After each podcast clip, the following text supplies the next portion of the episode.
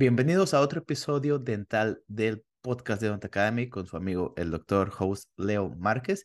En esta ocasión nos estamos yendo hasta Florida para platicar con Andrea para que ella nos cuente toda su historia, para que nos cuente sobre su universidad, porque obviamente cada latino que está aquí, cada latino que está por revalidando, obteniendo su, su licencia, su DDE, su DMD, como lo quieras, pues yo que los estoy entrevistando me he encontrado que es una historia muy interesante, que siempre hay como los comunes denominadores, que son los problemas por los que tenemos que pasar los latinos, pero cada historia es un poquito diferente y esta historia también, si estás como de repente en medio del camino, si estás batallando, si necesitas como un empujoncito extremo, pues te recomiendo que escuches este podcast porque Andrea ha decidido que quiere compartirnos la historia y quiere platicarnos un poquito sobre, sobre su vida. Andrea, ¿cómo estás?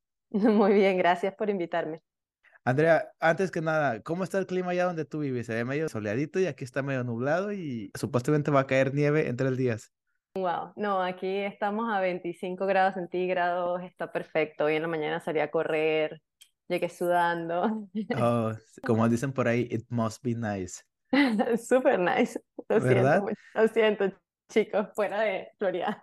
No, está bien, está bien. Es como todo. Acabo de ir a San Diego, está muy bonito el clima, está muy bonito, pero yo ya tenía desde el jueves, yo ya me quería regresar a mi ciudad, que es Chicago, y son distintas vibras. Pero, Andrea, cuéntame cómo estás. Para todas aquellas personas que no te conocen, cuéntanos un poquito quién eres tú, cómo fue que tú te interesaste en la odontología, y pues por ahí yo ya sé un poquito de tu historia previamente a este podcast, pero Haz de cuenta que danos como full la, información de quién eres tú, todo eso. Vale, mi nombre es Andrea Zambrano, yo soy venezolana, estudié en la Universidad de los Andes en Mérida, Venezuela, y me vine a Estados Unidos hace un poquito más de siete años. Eh, y desde que llegué a Estados Unidos, bueno, de hecho me mudé directamente a Nueva York y estuve en Nueva York por seis años y desde hace un año estoy en Florida, en Clearwater, cerca de Tampa Bay. Tengo una hija de seis años que nació en Nueva York y bueno, con mi esposo desde que nos mudamos de Venezuela hemos estado recorriendo este camino de profesional inmigrante y en mi caso de estudiante de odontología nuevamente. Ok, perfecto. Oye, entonces, por ahí yo sé que tú en tus tiempos, pues de niña, allá en, en Venezuela, tú querías ser Miss Venezuela y hasta Miss Universo, pero también supe ahí que tuviste un accidente. Entonces, cuéntanos un poquito de esa parte de tu vida. Sí, cuando tuve siete años, tuve un accidente de tránsito en donde perdí tres piezas de mis dientes permanentes y anteriores. Eso hizo que tuviera muchísimas prótesis a medida que fue creciendo, que tuviera ortodoncia. Visitar al odontólogo era para mí algo súper regular, cada dos semanas, cada un mes. Y ese acercamiento con los odontólogos me fue empezando a crear este amor por la carrera, pues en mi familia, mis papás ambos son educadores y no tengo ningún familiar que esté cerca de la odontología, pero al haberlo visto y al haber sido paciente por tanto tiempo me hizo agarrarle amor, querer devolver eso que me devolvieron a mí. Entonces, sí, amo, amo la odontología y, no me veo haciendo algo diferente. ¿Fue como que inmediatamente tus siete años que dijiste, ah, quiero ser dentista? ¿O ya cuando conforme pasó el tiempo fue algo como que dijiste, ok, a lo mejor ya vi al ortodoncista, ya vi al general, ya vi al rehabilitador, ya vi al periodoncista, no, no sé qué tanta gente viste, pero fue como que, ok, ¿entendiste como todas estas partes de la odontología o cómo fue ese proceso? Bueno, no, en realidad, o sea, yo tenía una ortodoncista, tenía la general y tenía después un odontólogo que se encargaba más de cosmética y también veía un prostodoncista. Em, pero en realidad... ¿Cuántos como años que, tenía eso? ¿Como 10 años? sí, bueno, todo empezó desde los siete, entonces desde los siete en adelante hasta que tuve 17, que me hicieron por fin algo fijo, permanente. Entonces, imagínate, o sea, fue toda mi vida entre este vaivén de las sillas odontológicas. Pero algo que sí me gustaba y que creo que era lo que me transportaba a ese sueño de querer hacerlo, era que cada vez que yo salía de una consulta, yo sentía que estaba más cerca de tener una sonrisa, de poder comunicarme sin pena, de superar como ese miedo. Entonces, el día que por fin me colocaron algo ya permanente, recuerdo llorar por un buen rato de felicidad. Y ese día tenía 16, más o menos, 16 y medio. Yo dije, esto es lo que yo quiero hacer. O sea, si yo puedo hacerle un cambio tan significativo como esto que me está pasando a mí, como todas estas manos me han ayudado, mm, creo que es un propósito por el cual me siento muy feliz de trabajar. Claro. E inclusive, fíjate lo importante que es la sonrisa, porque tú desde niña tú querías este, concursar en relacionado a belleza y pues tú desde chiquita sabías que la sonrisa era muy importante y pues afortunadamente para ti estuviste en manos de buenos profesionales que tuvieron las aptitudes y actitudes para poder resolverte ese problema y en especial en esa edad tan importante, ¿verdad? Entonces yo creo que cuando tuviste el definitivo, como dicen los americanos, that sealed the deal, como que, ok, Completamente. voy a entrar a odontología y odontología va a ser. 100%. y como tú dices, tuve muchísimas como role models, todos mis odontólogos fueron siempre mujeres, todas ellas eran súper lindas, súper amables, súper educadas y yo las veía como un, ejemplo a seguir. Ok, perfecto. Muy bien, entonces, ese fue el momento en el que tú descubriste o decidiste que querías ser odontólogo. Ahora, cuéntame cuál fue el proceso para tú descubrir o cuál fue el momento exacto, el aha moment, cuando tú decidiste, ok, me tengo que ir a Estados Unidos o yo tengo que emigrar como profesional, porque por tú ser venezolana, no sé si como y por el contexto socioeconómico como que siempre había estado en tu mente o tú sabías de alguien que lo había hecho o a lo mejor fue como que de bien de repente de, ok, nos tenemos que ir y vámonos. Pues en realidad no tenía un plan muy específico. Yo quería hacer el posgrado de maxilofacial, cirugía maxilofacial cuando me gradué porque me encantaba la cirugía, pero las situaciones en Venezuela no estaban bien. La seguridad creo que era como una de las principales cosas que a mí me decía, yo no quiero estar en un sitio donde me siento insegura todos los días yo con mi esposo empezamos a decidir a qué otro país ¿Tu esposo es dentista también? No, no, él es graduado en administración de empresas. Empezamos a pensar en dónde, a dónde nos podemos ir, a qué otro país podemos irnos. Europa era una opción, pero sabía que allá no estaba muy fácil hacer la reválida. Eh, estuvimos pensando incluso irnos a Asia por un tiempo. Y luego hubo un amigo que se había ido a Nueva York y estaba trabajando como asistente en un consultorio y tenía como seis meses allí y nos dijo, ¿por qué no se vienen a Nueva York? Y algo que sí tenía muy claro era que yo me quería ir a una ciudad donde fuera bien multicultural, internacional, o sea, yo quería tener todas las opciones en la mesa. Y así decidimos venirnos a Estados Unidos. En realidad no sabían mucho de cómo era el proceso para revalidar, sabía que era un proceso largo y como cuesta arriba, pero en realidad fue simplemente una decisión un poco impulsiva. Oye, y yo creo que está bien de cierta manera que no sepas exactamente cuál es el proceso en algunas situaciones, porque si lo ves desde fuera es como que impactante todo lo que tienes que hacer y a lo mejor es hasta intimidante y a lo mejor puedes decir, no, es mucho mejor, no lo voy a hacer.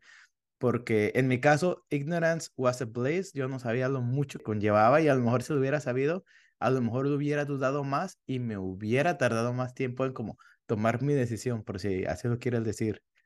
Totalmente, no tienes razón. A mí se me acercan muchas personas y me preguntan cómo es y quieren hacer como una lista de cosas que tienen que hacer una por una. Entonces, a mí me parece que las listas son geniales, pero no necesitas tanta información de cada una de esas listas, sino hasta que llegues allí.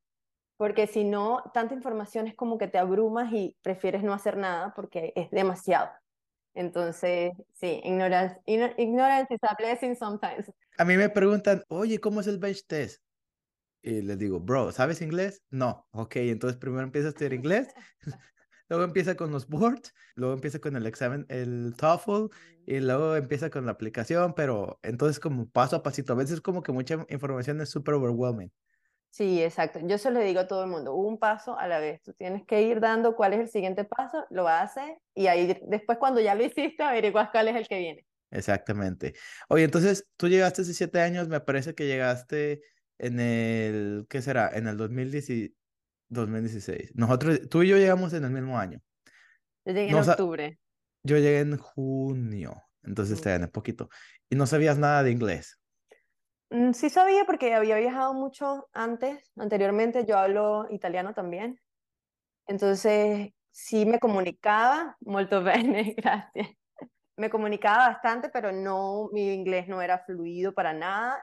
Y algo que sí sabía era que quería conseguir un trabajo en donde me viera obligada a hablar sí o sí.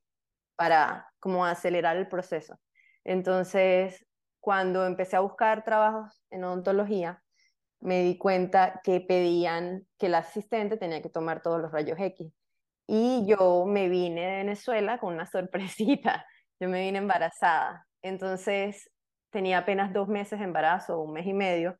No quería decirle a nadie que estaba embarazada porque si no sabía que no me iban a contratar o que tenía como que esta idea de que prefería no, no decirlo, sino hasta estar dentro del trabajo un par de meses. Hasta que ya fuera obvio. Exacto. Entonces no quería estar en una, de asistente con los rayos X. Obviamente todo eso ha cambiado mucho, pero tenía pues mi preconcepción desde Venezuela de no estar cerca de rayos X. Así que conseguí un trabajo en un restaurante como host, empecé y allí estuve en ese restaurante hasta que prácticamente mi fecha de, parto. Y allí pulí mucho el inglés. Ahí puliste mucho el inglés. Y esa, fíjate que en algunas ocasiones yo creo que lo más ideal es estar rodeado de personas que su primer idioma es el inglés, porque yo también pulí mucho mi inglés cuando estaba trabajando en una fábrica, porque era como de, ok, tengo que entender lo que me están diciendo y ellos se tienen que dar a entender porque si no voy a desperdiciar dos horas de mi trabajo. Entonces, sí me acuerdo que cuando yo estaba platicando con la gente tenía una libretita y ya cuando el plano no les entendía, decía, please write it here. Ya lo metía a, a Google en el translator.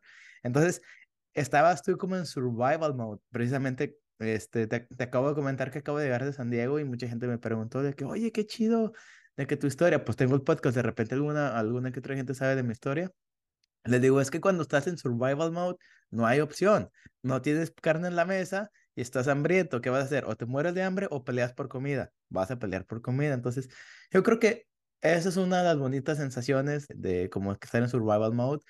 Y ya cuando lo miras para atrás y se ve como de wow, pero cuando lo estás viviendo ahí es como muy estresante, es como mucha ansiedad.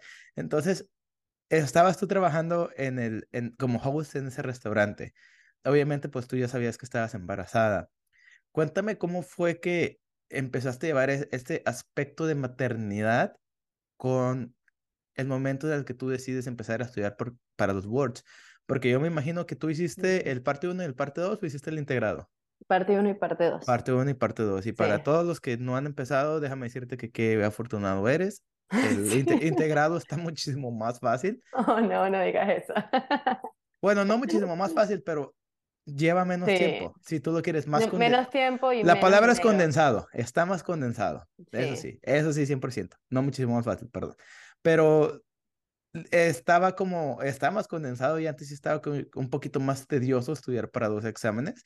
Cuéntame cómo fue que tú llevaste este aspecto a la maternidad, de tener a una recién nacida, de tener una bebé pequeña, mientras tú como que decidiste empezar a estudiar para esto, porque para mí yendo atrás, que llegamos tú y el mismo año, yo teniendo un bebecito un bebé, alguien que dependa de mí a los 17, 18 años, ah, perdón, en el 2017, 2018, yo diría, wow, o sea, tú eres mi prioridad ahorita y primero tú y luego la, la escuela. Yo, yo la verdad no sé cómo deciste y te aplaudo todo eso. Yo, yo sé que mucha gente te dice que fuiste una guerrera, que le echaste muchas ganas, pero cuéntame cómo fue que viviste todo ese proceso. Bueno, justamente el hecho de tener una hija creo que fue lo que me empujó a hacerlo. Mi plan, como que no tenía unas fechas muy límites en cuanto a todo lo que tenía que ver con el estudio y el revalidar y enviar las cosas, pero sí quería o tenía este sueño de que cuando mi hija tuviera cinco años yo quería ya estar dentro de un programa. Entonces me estaba dando un límite de casi cuatro años para poder presentar los exámenes, aplicar, fue bien difícil porque nosotros no teníamos a nadie que nos ayudara. Mi esposo y yo éramos solo él y yo con la niña y simplemente alternábamos nuestros horarios para poder cuidar de ella y no tener que llevarla a un daycare. Especialmente en Nueva York.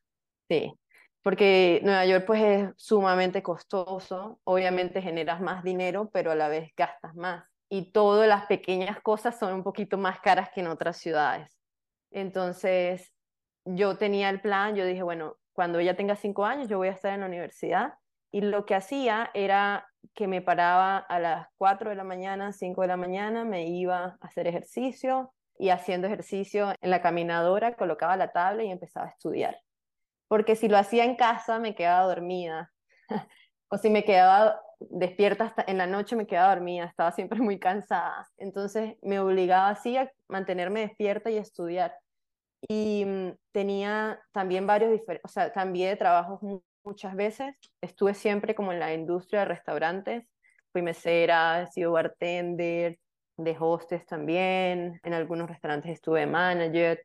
Entonces, como que me diversifiqué mucho allí, pero también después conseguí trabajo en consultorios como asistente para sentirme arraigada a la profesión.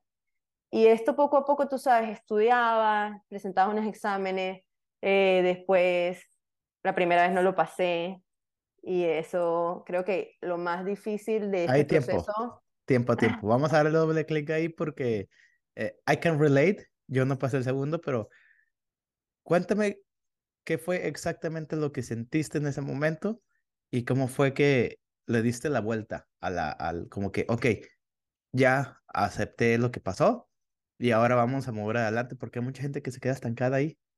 Eh, creo que eso es lo más difícil, se siente como una pérdida porque es una pérdida de tiempo financiera, la motivación se te va al piso. Yo fallé el primer examen por tres puntos y fallé el segundo por un punto. Entonces lo hice pues cuatro veces. y a veces en esta mitad de todas estas veces llegas a sentir que tal vez no eres lo suficientemente bueno o que te hace falta mucho inglés o que te hace falta tiempo para estudiar.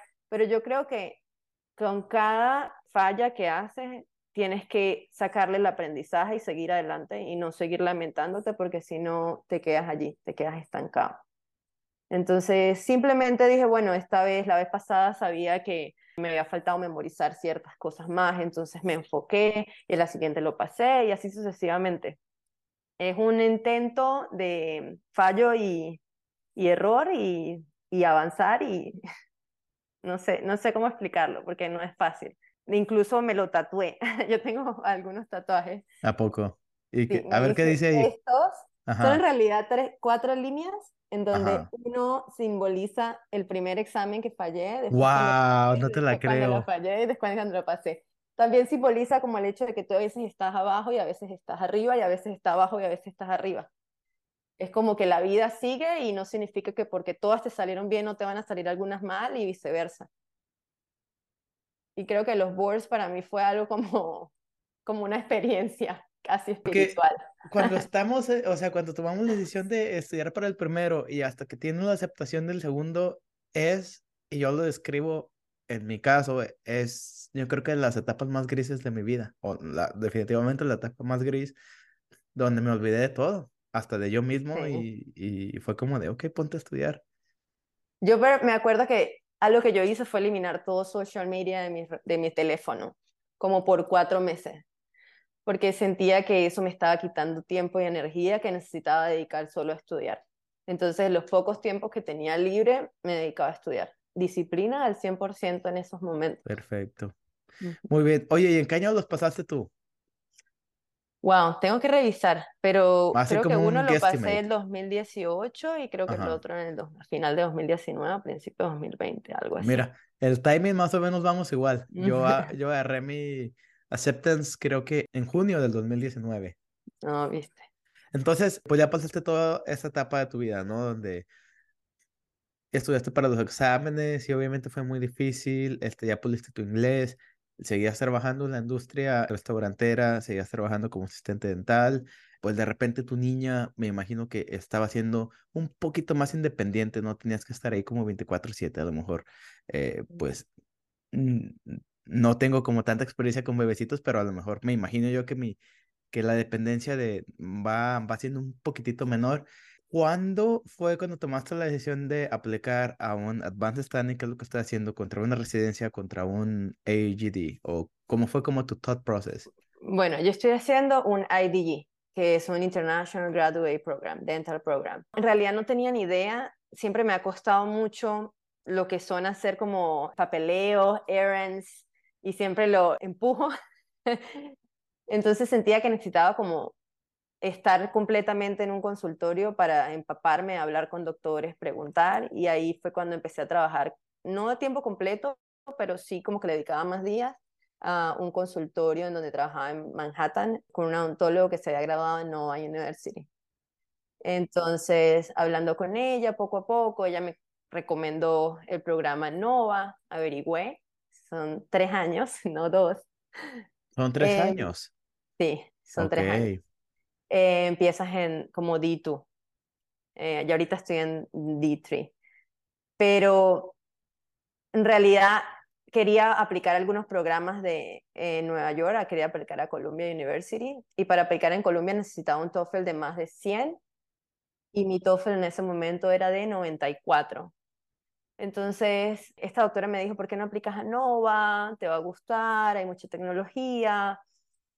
Y era uno de los programas que ya estaba cerrando, que era los últimos que cerraban en ese ciclo. Así que yo dije, bueno, no importa, voy a aplicar ahorita y pues si no quedo, aplico el otro año que viene a otros programas y no pasa nada. Y pues mira, me aceptaron y aquí estoy. Fue el único programa que apliqué en ese año, porque apliqué tarde y no tuve la necesidad de volver a aplicar de nuevo porque decidimos venirnos para acá. A ver, entonces vámonos para atrás porque acuérdate que soy podcastero y ya hay como dos o tres cosas que le quiero dar doble clic. Primero, antes que nada, cuéntame eso. Dijiste que estás haciendo un AGD y no un Advanced Standing, pero que son tres años. Cuéntame cómo está eso porque si estás haciendo un AGD, pero empezaste como D2, no, no, no, no como que I don't see the clear picture. O sea, el ADG la diferencia es que, bueno, tú te vas a graduar como DMD o como ah, DDS. Ah, ok, ok, ok. Así es como ustedes le llaman. Porque yo pensé que era un AAGD, un Advanced Education of General Dentistry. No. Entonces, así es como lo llaman ustedes. Algunos le llaman ASAP, otros IDEP. Entonces, es como los internacionales, vaya. Ya, yeah, IDG. Oye, ¿sabes qué? Cuéntame también un poquito por qué. Yo me acuerdo haber entrado a la página de Nova porque Nova no estaba en la día Capit, que se llama Capit, no estaba en la día Capit y alguien me dijo de Florida y yo me metía, que era obviamente Nova, me meto a la página web y estaba como muy vaga la explicación, muy vaga. Entonces me acuerdo que yo gasté 10 minutos leyendo en esa página y lo descarté, no me acuerdo por qué. Cuéntanos un poquito más de ese programa porque me parece que me acabo de meter a, a la día Capit y sigue sin estar ahí. Entonces cuéntanos, eh, obviamente a ti te lo recomendaron, pero cuéntanos un poquito más de eso para todas las personas que estén tratando de aplicar ahí. Ellos hasta el año 2021 estaban aceptando solamente cuatro a seis eh, internacionales en su programa. Pero justamente el año en que yo apliqué, era, fue una sorpresa porque cuando yo estuve, fui la primera vez a visitar NOAA, que fui como simplemente como a dar una vueltica, a saludar, esa vez yo pensaba que iba a aplicar para uno de esos puestos que iban a hacer en la sede de Fort Lauderdale, en el campus de Fort Lauderdale. Pero justo ese año estaban abriendo un programa nuevo en el campus de Tampa Bay, que es Clearwater Region. Em, allí iban a aceptar a 38 odontólogos internacionales y el programa se llama IDG a Dr. Kiran Patel, quien fue la persona que donó, junto con otros donadores, una cantidad de suma increíble para que pudieran construirse campo acá y pudieran tener a 38 internacionales en sus sillas. Entonces, como ya yo llegué por otra persona, en realidad yo no me metí mucho por la página a averiguar nada, sino que yo hice todas las aplicaciones, eh, después me llamaron a la entrevista, y una vez que estaba en la entrevista nos recordaron de que este programa iba a ser en Clearwater, era la primera vez, un campus nuevo, y aceptaron a 38 personas. Entonces, creo que al yo saber también eso, para mí me dio la, no seguridad, pero habían 150, si no me equivoco, en la, en la entrevista yo dije, bueno, 150 38 todavía es un chance alto, ¿sabes? Oh, ya. En especial cuando aplican mil personas y eh, invitan a 30 a la entrevista, es como, sí. Exacto. Entonces, las probabilidades estaban jugando a mi favor en cierta manera. No sé cómo te acuerdas tú, pero en las entrevistas yo decía, ok, eh, las proporciones son 5 a 1 de que tengo que caerle mejor que estos de aquí y estos los de acá y ya estoy adentro.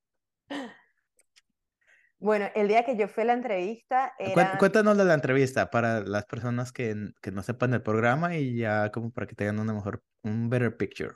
Creo que algo importante que las personas deberían saber es, primero, que es un programa de tres años. bastante costoso en comparación a muchos otros programas, entonces antes de tomar la decisión deberías como que correr esos números para que no te tome tan sorpresa. El proceso de entrevista también es uno de los más caros. Generalmente llaman más o menos a 150 personas a la entrevista y el año en el que yo pagué para la entrevista costaban dos días de entrevista, incluyendo el bench test, 2.500 dólares. ¡Wow! ¿2.500? Y el año pasado creo que estaba en 3.000.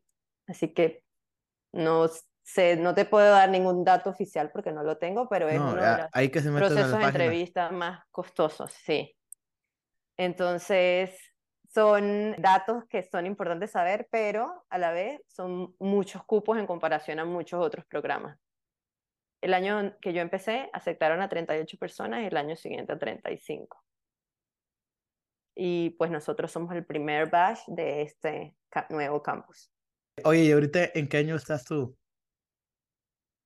Tercero, perfecto. Entonces, cuéntame, hay que regresarnos un poquito a, lo de la entrevista. Cuéntame cómo fue más o menos la entrevista y cómo fue el bench test, porque yo tengo un poco de experiencia con eso, no sé si fue como un average bench test. Hice el de San Diego, hice el de Buffalo, que se dice por ahí que son un, poquito más tediosos, hice un bench test en Carolina del Norte para prostodoncia, entonces más o menos sé como que cuál es el estándar, cuéntame el bench de tu experiencia.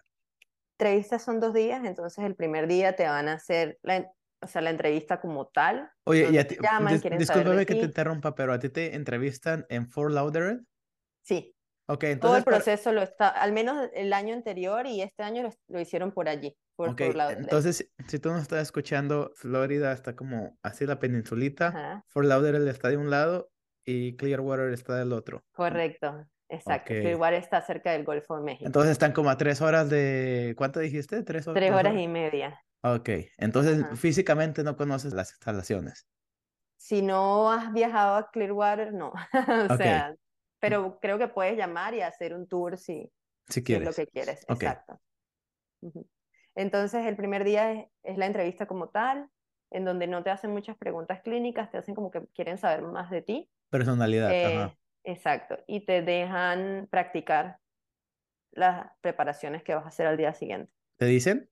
Ya sabes cuáles necesitas hacer y ya sabes los oh. parámetros. Y te dejan usar el equipo, así puedes practicar o así como para que sepas, para que, ok, me voy a dar esta pieza de alta, así, ok. Exacto, así puedes ver tú, o, sea, practicas, haces lo que tú quieras ese día, ese día en la tarde. El día siguiente es el bench test, son dos preparaciones. No sé si los cambian todos los años, pero el año en que yo estuve era una preparación de oro de una corona número 30, si no me equivoco, y la otra era una clase 2 en un 19. Digo, MO, no recuerdo supuestamente, pero todos esos porcentajes cambian obviamente. El bench test son como el 70-80% de de la entrevista. Entonces, eh, creo que que le vaya bien en el bench test es una es un plus. Sí.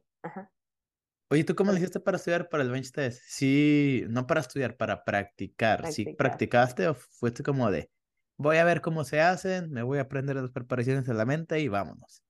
No, yo practiqué, estaba trabajando en un consultorio en ese momento y la doctora que había estudiado en Nova, sí, ella me decía, cuando quieras venir, cualquier día, fin de semana, o si te quieres quedar en la noche después, tú puedes practicar acá y después me la muestras a mí y yo te doy tips. Entonces sí tuve como que esa ayuda allí uh, de ella. No hice demasiadas preparaciones, pero sí recuerdo que las que hice las tuve como que evaluadas por ella. Ya una vez el día del bench, mmm, salió todo súper bien, sentí que habías hecho las preparaciones más bonitas de mi vida ese día. Sí, sí, y eso es algo, creo que los nervios te pueden jugar muy mal en un momento como ese. Pero creo que como yo no tenía muchas expectativas acerca de quedar o no, en realidad como que dije, bueno, si esto es, esto pasa, esto es para mí, como que me liberé de esos nervios y simplemente hice lo mejor que pude. Correcto. Ok, perfecto. Entonces, tuviste tu entrevista tuviste el bench test y ya obviamente te dieron la carta de aceptación, ¿verdad? Entonces para ti fue como que, ok, tengo que estudiar tres años y el costo va a ser más alto, obviamente por estudiar tres años, ¿por algún momento te pasó por la mente decir no y esperarte un programa de dos años? ¿O dijiste, mejor agarro esto y yo ya le, pongo fecha que en el 2024 yo voy a tener mi DMD? 2025. 2025, perdón. Como te digo, yo le tengo miedo a todos los que son papeleos, cosas. Conocí también mucha gente que estuvo aplicando a muchos programas por años en donde no eran llamados a ninguno, o lo llamaban a entrevistas, pero luego no los aceptaban.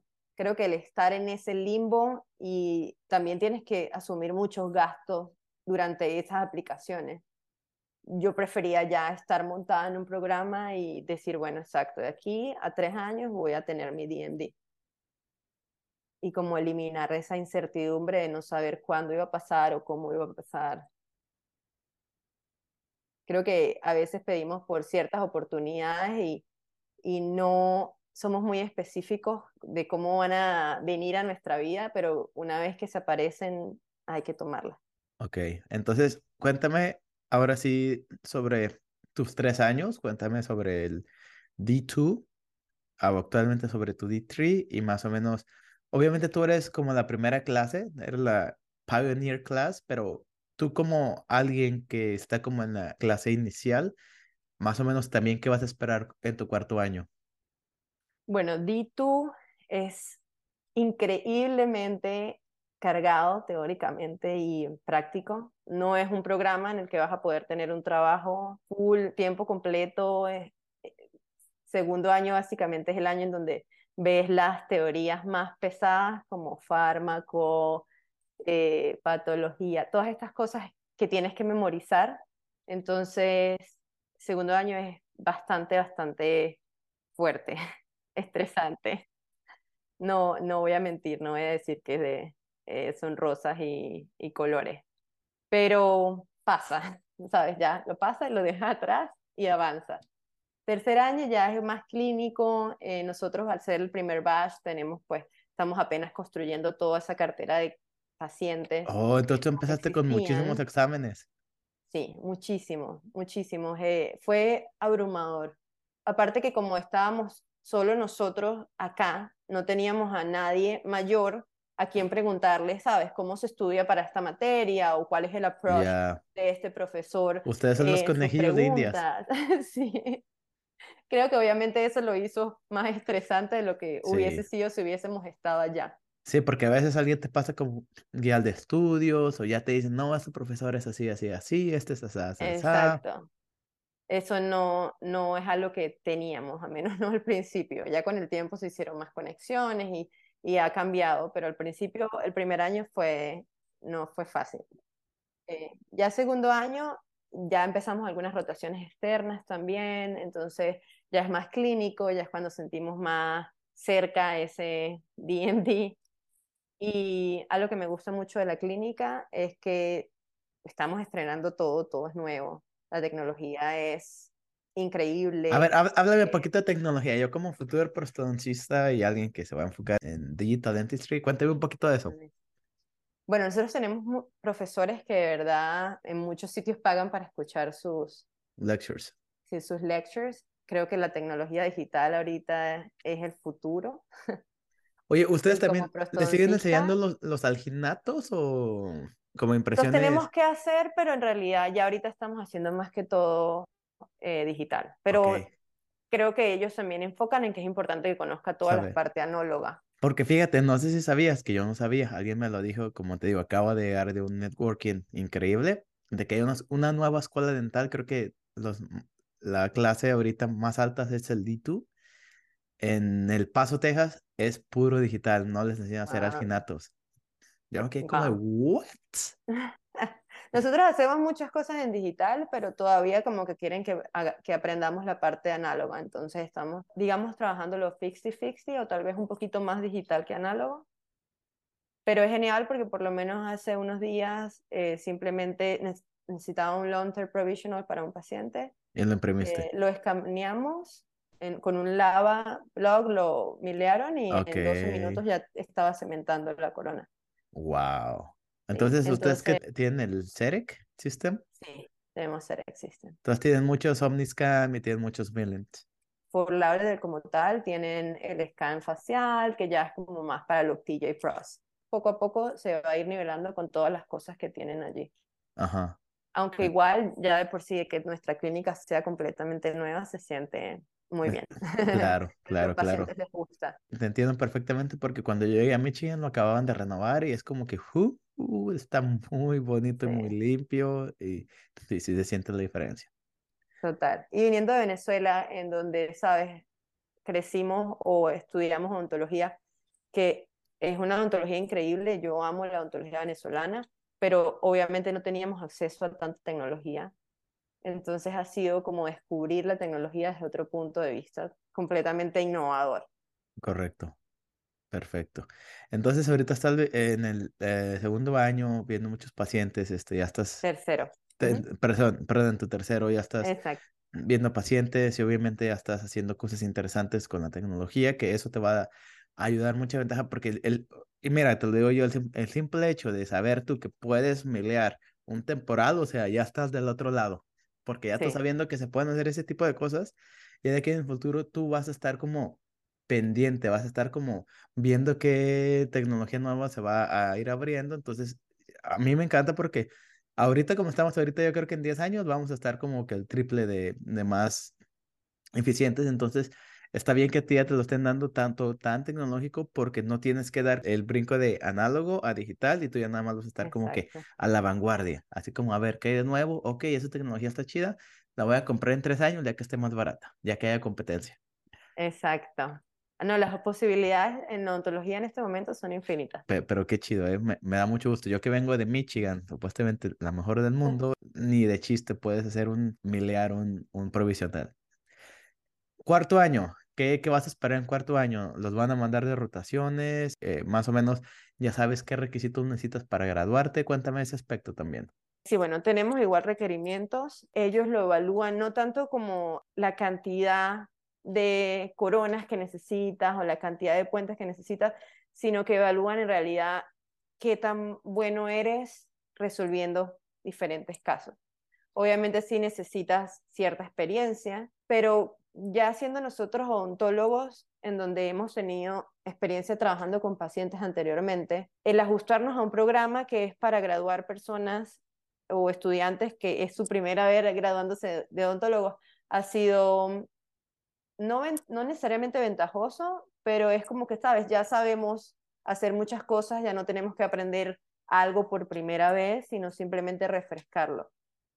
Entonces, cuarto año yo creo que lo más probable es que nos sigan enviando rotaciones, lo cual es genial porque puedes ver muchos pacientes en un tiempo más reducido, tener muchos más encounter con pacientes, y obviamente absorber pues de todas las personas que están a tu, alrededor, que son tantos especialistas tan apasionados por la odontología. Completar los requerimientos que no sé exactamente cómo sea de aquí a dentro de un año, pero yo siento que la mayoría de nosotros vamos a estar bien para graduarnos y la universidad como tal se ha encargado de hacerle publicidad a nuestra clínica, así que los pacientes seguramente van a seguir llegando. Ok, oye, cuéntame un poquito las clínicas. ¿Son en FQHC, Federal Qualified Health Center, o centros comunitarios? ¿O de repente hay algún profesor que se ofrezca que vayan a, hacer este, como Sharwin? Cuéntame un poquito más de eso. ¿A dónde los mandan? En las rotaciones externas son centros comunitarios. Entonces, en cada centro comunitario, el doctor que está en ese momento, pues sería nuestro faculty y ellos nos asignan casos de acuerdo a su complejidad y luego simplemente hacemos como una evaluación, una self-evaluation y después ellos lo envían directamente todo a la universidad. En la universidad también nos están como encourage a que hagamos shadowings en otras universidades o en programas si alguien quiere hacer un, una residencia en un futuro. Creo que cuarto año lo dejan mucho para eso también, como para que vayas a otros programas si quieres hacer alguna residencia trabajando con pacientes en la universidad. Pero sí, por lo que tengo entendido, sigue siendo un programa de tiempo completo de aquí hasta que nos graduemos. Hasta el último día. Sí. Oye, y ahí en los centros comunitarios, ¿qué te dejan hacer? Mm, básicamente, como en todos los centros comunitarios, me imagino que lo que más hace son fillings y extracciones. exacto, filling y extracción. No, nada muy diferente. A veces de, de, acuerdo a la cantidad de pacientes que ellos tienen y el doctor que está en el momento, ellos hacen eh, algunas prótesis y tú pues puedes asistirlos, pero como estás allí solamente por cierta cantidad de rotaciones, no te permiten empezar un caso tú solo, pues porque probablemente no estés para el momento en que el paciente regrese. Pero, pero los casos grandes los tenemos en la, en la escuela, así que hay, hay bastante exposure. Y luego, pues todavía eres una D3. Yo me imagino que cuando es en D4 te van a dejar hacer que esos todavía más grandes. ¿Los de prostodoncia de Nova tienen sede allí o están allá en la otra parte? Solo e, ellos están en Fort Lauderdale nada más. Acá no tenemos ningún... Ninguna especialidad. O sea, tenemos solamente pues los profesores que son especialistas.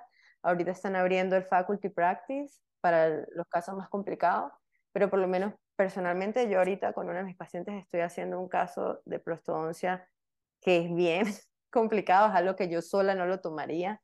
Lo estoy tomando porque tengo a mi faculty que me están guiando paso a paso en todo el proceso. Probablemente sería un caso que yo no vería si estuviera en David, eh, en Fort Lauderdale, se lo darían a alguien de TJ Pros. Pero en este caso, como no tenemos esa facilidad, el faculty evalúa qué tan complicado está y la mayoría lo estamos haciendo acá. Entonces estamos aprendiendo un montón de pros. Muy bien, muchísimas gracias por todo lo que nos estás compartiendo, Andrea. Ya casi para despedir el podcast, cuéntame un poquito, mencionaste en un momento que el costo de Nova puede ser un poco más alto comparado con otros programas, más cortos programas y por ende más económicos. De repente, compártenos cómo es que tú le estás haciendo para, pues, para costear este gasto, vaya. Bueno, la mayoría de las personas aplican ayuda financiera, pero si en el estado de Florida no eres un residente permanente o, no eres ciudadano, no puedes aplicar ayuda financiera, tienes que conseguir un banco eh, que te preste dinero y necesitas un cosigner que asuma esa deuda contigo. Esa ha sido la parte más difícil para mí porque estoy en varios procesos migratorios pero ninguno de ellos me permite tener ayuda financiera. Em, sí, hay muchos venezolanos que tienen TPS, que es el Temporary Status. Con TPS, luego de mucha investigación, luego de ya estar inscrita en este programa, me eh, informaron que hay ciertos estados donde sí te dan ayuda financiera, como Nueva York, New Jersey. Creo que la lista hay como 12 países más en donde con ese estatus puedes pedir, pero el estado de Florida no es uno de ellos, así que yo tuve que hacer un crédito privado. La cosa con los créditos privados es que los intereses generalmente son mucho más altos. Y bueno, el tema del cosigner es difícil porque es algo que no cualquiera toma. A ver, entonces explícame un poquito lo, lo, del cosigner porque yo sé por afuera y yo sé lo que Google me dijo, que es un cosigner y ya, pero en realidad, ¿qué, qué, qué conlleva tú que lo viviste? sin dar muchos detalles de los montos, porque todo esto cambia eh, de universidad a universidad, pero si te gradúas del programa en el que yo estoy, sumándole los intereses, más o menos te estás endeudando en medio millón de dólares, si no es más. Entonces, ese cosigner, que tiene que ser ciudadano o residente permanente, debe asumir de que si tú no pagas tu deuda, ellos lo van a pagar. Por eso es algo que normalmente la gente se lo pide a su familia o a alguien así. Yo personalmente no tenía nadie a quien pedírselo y hasta creé una campaña en GoFundMe para pagar el tuition de la escuela. Reuní cierta cantidad que no fue obviamente suficiente para pagar todo lo que tenía que pagar, pero gracias a esta campaña que hice, eh, logré que una persona para quien he trabajado me firmara los primeros dos años el último año estará en veremos, así que todavía es un trabajo en, proceso, pero mm, creo que lo más importante es como si llegas a ese punto en el que yo estoy y estuve, es tener muy claro la cantidad de dinero que necesitas, tener muy claro cuáles son los riesgos que corren ambas personas y buscar herramientas para que personas te ayuden a cumplir tu sueño, como por ejemplo darle cierta seguridad con seguros de vida y ese tipo de cosas. Porque es un tema que mucha gente le da terror incluso hablarlo porque no saben cómo va a pasar. O sea, si tú me preguntas a mí hace un año y medio si yo iba a poder costear un programa de medio millón de dólares, yo te hubiese dicho que no. Pero creo que cuando uno pone todas sus intenciones en cumplir un sueño, un objetivo, con trabajo duro, las oportunidades llegan y simplemente tienes que saber cómo recibirlas, cómo avanzar a partir de allí. Bueno, y también creo yo que estamos viendo de que lo estás haciendo de esta manera porque fuiste alguien que desde que llegó aquí como que nunca estuviste esperando que te, a ti te llegaran las oportunidades, que alguien llegara y que te dijera, mira esto, miras aquello. Yo creo que estás como, dijimos hace rato, el survival mode, de que a ti te ayudó para poder de alguna manera económicamente encontrar cómo, cómo empezar la escuela al menos y ahorita estás como que tratando de averiguar qué es lo que va a pasar el próximo año y pues esperemos que, que, que sí se vaya a lograr. Sí, creo que mi mensaje más importante a todas esas personas que están como tú, como yo, intentando, ¿sabes?, cumplir ese sueño en este país, es simplemente no desfallecer, es ir un paso a la vez, es no esperar al momento perfecto, porque no va a haber un momento perfecto para decidir hacer los exámenes, un momento perfecto para empezar a aplicar a las universidades, sino tú mismo tienes que conseguir esos pequeños espacios en donde puedes empujar y seguir avanzando. Entendido. Y pues al final de cuentas es el camino largo, el camino difícil. Hay que tener mucha estamina para seguir aquí. Y pues te felicito por todo lo que has logrado. Y, y 2025 suena un poco lejos, pero va a llegar. Va a llegar. sí. ¿Verdad? No, no, ya suena cerca. Créeme que en este momento suena muy cerca. Ok. Bueno, de por ya, ya tienes fecha, ¿verdad? Sí, mayo 2025. Mayo 2025 y de perdida tienes fecha este, que le quita mucha impredictibilidad a todo este proceso. Exactamente. Andrea, muchísimas gracias por todo tu tiempo, muchísimas gracias por tu paciencia, por las, este, los fallos tecnológicos y los fallos de horario que tuvimos antes de grabar. Eh, te agradezco mucho todo tu tiempo y pues espero que todo salga bien contigo y te deseo lo mejor. Muchísimas gracias, gracias a ti por abrir este espacio eh, que está tan lleno de desinformación. Creo que de verdad estás dándole un brazo amigo a todas esas personas que no saben por, dónde empezar. Así que, y que me hagas parte de esto, inmensamente agradecida. No, yo te agradezco a ti por todo tu tiempo y pues ya este, te voy a dejar para que disfrutes a tu familia, ¿sale? Gracias, gracias. Feliz domingo. Pues ya lo tienen amigos, eh, la doctora Andrea, eh, ya escucharon su bonita historia y pues la pueden seguir en las redes sociales, su, su tag apareció a lo largo del episodio y nos vemos en el próximo. Andrea, muchas gracias. Gracias, bye.